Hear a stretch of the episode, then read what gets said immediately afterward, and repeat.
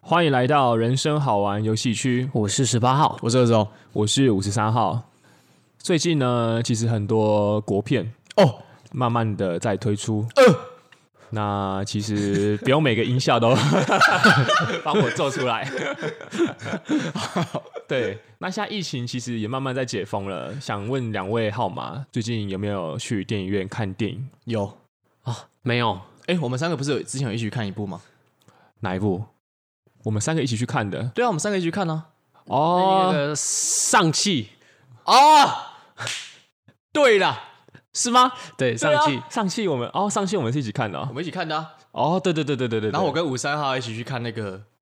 境界》，哦，对，没错，没错，我吃过的盐比你吃过的饭还要 多。三小。那个上戏里面梁朝伟讲的啊、哦，嗯对对对对，对，那其实最近我跟吴三号啊，吴三号跟二十二号都去看了一部国片，叫做《瀑布》。哦哇，对，是周梦红导演的作品。那没不错就对，爽。啊、没错。 那其实我们之前看过他的《阳光普照》之后，都算是被这个导演给圈粉的啦。嗯，阳光普照蛮屌的，对，也推荐听众朋友去看一下。是对，那其实这次的《瀑布》呢，呃，吴三号个人是很喜欢。对。对，那其实想问说，十八号有想要去看吗？啊？我我先听你们这期分享完，我再思考啊。哦，好有看我们推荐的怎么样？嗯，哦，对啊，我还完全不知道那是什么东西。好，没问题。那其实吴三号就先直接单刀直入啦。嗯，就是我觉得《步步》呢，各位听众朋友可以去看一下。哎呦，对，那接下来的我们的讨论呢，都会是有雷的剧透爆雷的讨论哇，所以如果怕被雷的话，就可以先切掉。对，再回来然后去听我们上一集。哎没那错，那在被暴雷之前，我想先帮听众朋友问一个问题，就是以嗯五三来说，瀑布一到十分的话，推荐度你会给几分？哦，嗯八点五，哦，那二十二号给他几分 呢？二十二号，我不能输五三号，八点六。谢谢谢谢谢谢谢谢听众收听，他们刚刚来了一场世纪较 劲，对，小有时包候给分其实可以不用很客观。没错，单凭个人喜好，哎、不行啊，你要给出真实你心中的分数，真实的哦。对，以你个人喜好就好了。我个人喜好，我觉得是其实大概是七分啊。哦，了解了解，嗯，好，没问题。那我们现在就开始爆雷喽。没错，听众朋友做好准备喽。 OK， OK，其实吴三号认为啦，因为其实瀑布这个主题，如果我就先当各位听众朋友已经看过这部电影的， OK，、嗯那其实各位听众朋友有没有注意到说，其实，在整部电影的前半段有一个主题，就是贯穿了这个时间轴，就是他们整栋大楼是有在做一个拉皮整修。哦，哎、等一下，那个拉皮整修到底是想要代表什么？它其实好像是一个什么防水的工程，然后反正就是因为他们是老，他们算是一个新的大楼吗？还是旧的大楼？嗯，但不重要，反正就是他要多花一笔钱，然后去做一个工程。嗯，那那个工程的话，它就是一个蓝色的布幕，然后这样拉下来，是会挡住？哎、那他是不是在剧中有挡住他们家的外面的窗户？挡住了那一整排住户了他们的视线。哦，对对对，对对对，所以导致他们那个阳光经过那个蓝色布幕照进来的时候，都是一种阴沉蓝色的感哇觉。，无法普照哎、没错，没有无法普照。所以对，那吴三号其实认为那个蓝色的布幕就是瀑布。哦，那为什么呢？就是大家可以去知道说，王家卫导演有部电影叫《重庆森林》。嗯，那《重庆森林》，各位听众朋友如果有去了解过的话，就知道其实重庆森林，重庆是一个地方，是然后因为都市大楼林立的关系，所以他觉得很像是一个丛林的感觉，有点像是人身处在都市丛林里面，然后呢发生的一些呃事情。故事对，那其实吴三号我认为说那个画面何尝看起来不像不也是一个，因为那个地方我记得好像是在台北的信义区吧。新一区那边吧？对，然后附附近的那一个大楼非林立，嗯，然后呢有很多那种住宅，那其实就很像是森林里面一块一块的那种巨石，嗯，对，然后呢，然后再一个瀑布这样垂降下来，哦，哎、这个我没有想到、哎、嗯我我我完全没有把这个蓝色布幕跟瀑布做关联。对。那其实五三号会认为说，导演这边传达的意思就是说，因为人其实都是需要接收阳光的，嗯，所以假如说你今天生活在那个瀑布后面的话，其实你有没有发现他们的前半段啊，整个色调是非常的诡异的，对，对，就是即有一点不太舒服。对，就即便阳光照射进来，但是也人的脸上都漫步着一种蓝色，然后是一种很不很不健康的颜色。哦对，然后这五三号也想到，就是说，其实这也像是他们在前半段的时候，他们都戴着口罩。嗯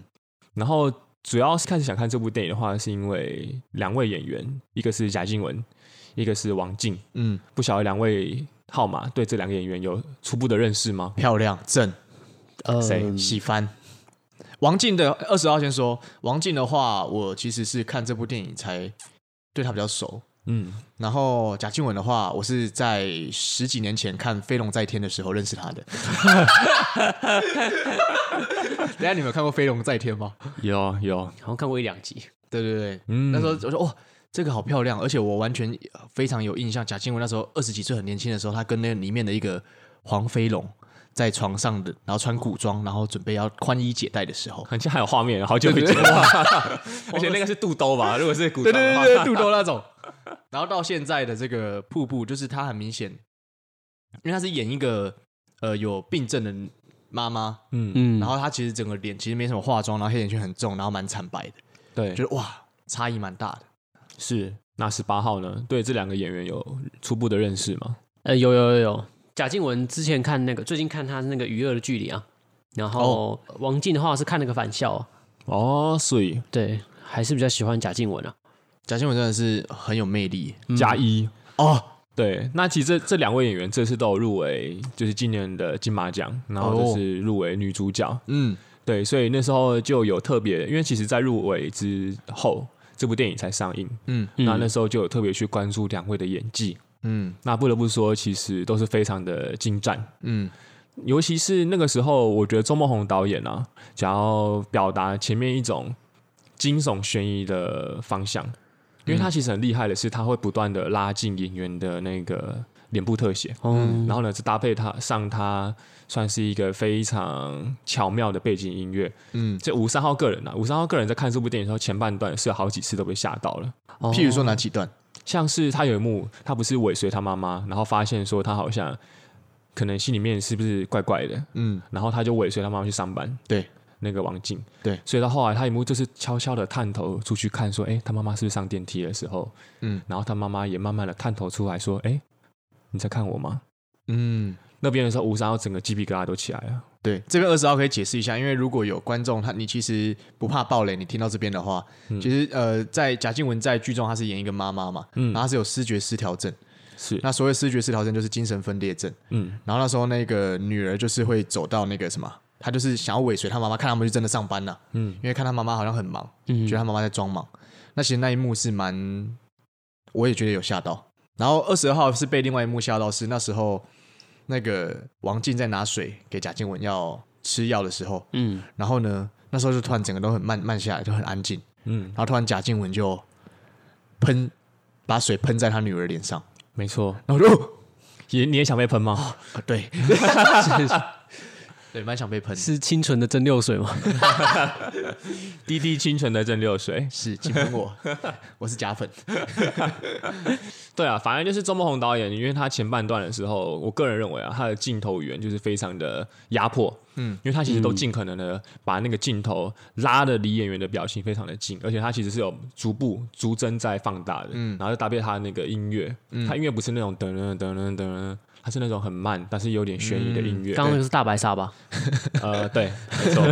所以对，然后你就会觉得说，哦，前面的给人的压迫感很强。嗯，对，那其实吴三会觉得说，看周梦红导演的作品，有时候会是一种救赎啦。哦，为什么？为什么？因为你喜欢被压迫吗？不是不是不是，因为他前面其实给你一种很强的压迫感嘛。那他其实后面的时候，他其实都还还是走一种好的结局啦。哦，就是他其实他虽然整部电影有点像是写实主义，因为其实吴三号个人认为，他其实没有一个主要的核心，是它其实是在描写我们生活当中的一些社会事件，是，比嗯如说像是母女问题，因为这这阵子新闻可能也有发生一些，比如说嗯，小孩杀妈妈，或者可能讨债不成，然后妈妈可能把小孩闷死之类的，嗯之类的新闻，所以母子问题。然后前半段的时候也有疫情的关系，疫情，戴口罩啊，然后就是传染，然后就是有人确诊，因为像他那个就是女儿，他那个是女儿班上有人确诊，而且那个人还坐在那个女儿的后面，对然后就连带他妈妈的工作被影响，对就是公司叫他不要来上班。对，所以这边其实嗯就是一个还蛮写实的地方。，对，然后还有像后面结尾的时候，那个政府无预警的把那个水坝就是拉开，然后因为他们要放水，但是他们没有事先公告，所以导致下游的那些学生他们有被冲走。被冲走。这嗯个其实也是好像前年的新哦闻，而且有发生过也有进去对对对，这些东西其实都生活当中发生哦，。会不会这个才是瀑布？我觉得不是瀑 布，对，因为瀑布的话，它那个比较像是泄洪，哦，哦 泄瀑布跟泄洪不太一 不好样意。思，哦那是白布。对 对对对，那个它就是一个很强的水流啦，所以跟瀑布没有什么关系。嗯哼，所以就是会觉得说，哦，它是把很多社会事件，就是把它浓缩成一个目前社会的常态，只是刚好都发生在了同一对母子身上。嗯，但因为为什么说会是救赎呢？其实这些东西都是很不幸的。但其实你能够在很多小地方看到周梦红导演，他其实是一个乐观的人。那乐观其实就跟写实有点不太一样了，嗯，因为据吴三号所知，写实派的话通常都是比较偏向悲惨的结局，对，因为从以前的那种电影啊或怎么样，如果你要写实的话，通常结局都是比较悲惨的，因为因他为们现实很长都是悲惨的。对，因为他们觉得这比较符合人生。对，那其实钟红导演他的作品很多地方都透露着希望。嗯，为什么？什么？从什么地方来看呢？像其实剧中有一段房仲哦，那个二十二号印象很深刻，非常超深刻。非常不写实，但是又好像让人觉得心里面暖暖的。嗯，二十号要不要讲一下？呃，就是那一段是因为妈妈，我就直接不要说贾静雯好了，嗯，反正就是妈妈跟女儿他们就是。因为工疫情嘛，没有了工作，所以他们必须把房子卖掉。嗯，然后因为妈妈她有视觉失调症啊，他们单亲，所以只能女儿去一手去处理这些卖房子的事情。对，是然后呢，女儿她就自己去找了房仲，然后她就很信任这个年轻的房仲业务，她觉得哦这个大哥哥人很好啊，就是他都帮我处理的很好，然后她就过没多久就房子确定成交了，嗯，然后那个那个大哥哥的房仲业务就是帮他们用三千多万卖掉那个房子，对而事实上那个房子可以卖到四千多万，嗯，但是哦，因为那个妹妹才十八岁嘛，高三，她就是很相信人性。对，然后那一幕就是在好，他们要因为他们已经成交了之后，他们要在那个呃他们的那个一个房间里面，对，就是办有公买室，家跟卖家，然后还有那个房仲，然后最后那个总经理进来，嗯，对，然后总经理进来之后，吴尚要不要接着讲？好。总经理进来之后，其实他的镜头是非常的奇妙的，嗯他从头到尾都没有看向贾静雯母女这边。对，所以他给人的感觉啊，从因为他的那个视角，其实这个时候导演给的视角是从贾俊母女这边出发的，嗯，所以给人一种哎、非常不亲近，而且好像有点敌意的感觉。哎，他很虚伪，他的那个笑都很商业化。对，非常的虚伪，所以你一开始对这个人你是扣分的。他从头到尾都在看屋主还有那个房仲这边，好像他只是为了利益，他只是稍微出来对对对串串场，对，串串场啊，沾沾喜气，然后恭喜一下，然后结果后来到了中后期，突然间画风急转直下，嗯，他得知了那边一瓶，好像他这次成交的价好像是好像六十几万吧，是嗯，对，然后呢，他就看了一下，他就发现不对劲，他就说，去年这个时候我这边一瓶我卖了九十几万，然后哎，诶为什么我记得这么清楚？因为那是我卖的。然后他，然后，然后他讲完之后开始笑，后来他就把那个那个书、那个资料夹丢到那个那房些仲脸契上约有的没的，对，嗯丢到那个房仲脸上，就说你收了他们多少钱？嗯就是收了那个买屋人他们多少钱？对，有点像是他们那个房仲联合买屋人，就是骗那骗那个母女，母女对俩，他们说这这个边买多少？这边我就完全可以体会五十三号说的那个导演比较乐观的部分，对因为其实说真的，真正的写实应该是这个总经理他我会会鸟跟他们，对他会我有钱赚就好了，对他会觉得我跟这个房仲业务是同一线的，对拜托我房仲业务你赚钱，我总经理抽多少啊？对，真的对啊，可是那一幕却是那个整个一个大翻转，嗯那时候没二错十二号也是超级惊讶，对就是哇，人性还有这种光辉的吗？对，就是你会觉得很奇妙。它其实前半段应该说，它整部电影都是一个写实的风格，因为它是在写一些社会事件。嗯，连它前面其实都塑造了非常阴暗的画面，比如说疫情嘛，然后母女冲突，然后呢，妈妈因此而得了可能视觉失调，然后可能是加剧啊，加加重她的那个推进。对然后其实前面你都会觉得说，哦，这边其实都蛮符合现实的，因为也因此丢了工作嘛。对，对，那其实到了后半段之后，就会开始发现导演他的乐观的一面，像刚刚说的房仲，嗯，还有像妈妈后来不是因为失去工作，但还是要工作啊，他们就去了那个全联，然后全联就发出现了一个主任，嗯，由陈以文演员所饰演的一个全联主任，嗯，那边其实也是非常乐观的，嗯，因为那个全联主任就是有点像是说他是他是中年丧偶。嗯然后呢，，他很喜欢贾静雯这个妈妈，然后他有点像是有点怜惜她，给了她这份工作之后，又进一步的爱上她，嗯然后就就又约约她出去吃饭，还帮他们搬家，对然后还照顾他们的生活起居，嗯是这是一个追求者的姿态，哇，对，所以其实你会觉得说，哦，在前面压抑的过程当中，其实你你在后面会有一些被释放的感它觉，就有一些阳光会照进来的地方的感觉没。错没错，哦，没是错不是听起来是告诉我们一个道理？好像呃，不管你过得多悲惨，人只要长得美就会有帮助。可是我觉得这是 这这也是写实的一个部 分。这的确蛮写实 的，某方面来讲，这蛮蛮蛮写实的。对，因为因为其实贾静雯她在剧中的那个戏里面，就是她应该不是全脸，应该家乐福，反正就哦大卖场、啊对大卖场。然后就其他员工也有说贾静雯是他们的电花还是什么的，对嗯对啊，就是就像五呃十八号说的，她其实算是在剧中的呃其他人也是认为她是漂亮的。对嗯，对，如果她没有漂亮的话，那个应该也不一定会追求她吧。对啦，是没错。对，可是我觉得还是回归到五三号说的那种救赎感，二十二号蛮认同的，就是因为我看电影没有看像五三号这么呃深入，还有这么分这么仔细。嗯如果五三号这样一路说下来，我觉得哎、对，前面的确是铺陈蛮悲惨的，嗯，可后面仔细的去分析的话， 就会发现蛮多导演想要带给我们那种光明面。对，就是它有点像是刚刚十八号讲的那种阳光照进来的感觉。，对，嗯因因为其实到了戏剧的中后期之后，其实那个拉皮整修那个布幕拿掉了嘛。嗯，那那个时候是第一次阳光照进了这栋大楼。对，然后那时候贾静雯，也就是妈妈，她心里面有了一个转变，就说我们把这栋房子卖掉吧。然后也是从那个时候开始，不知道什么时候口罩也不见了，因为嗯，可能那时候疫情好嗯转，也好转了。所所以那种感觉就很像是人跟人之间始终不能够隔着一个那个叫什么啊，呃遮羞布，不行， 这就不还是要隔一下，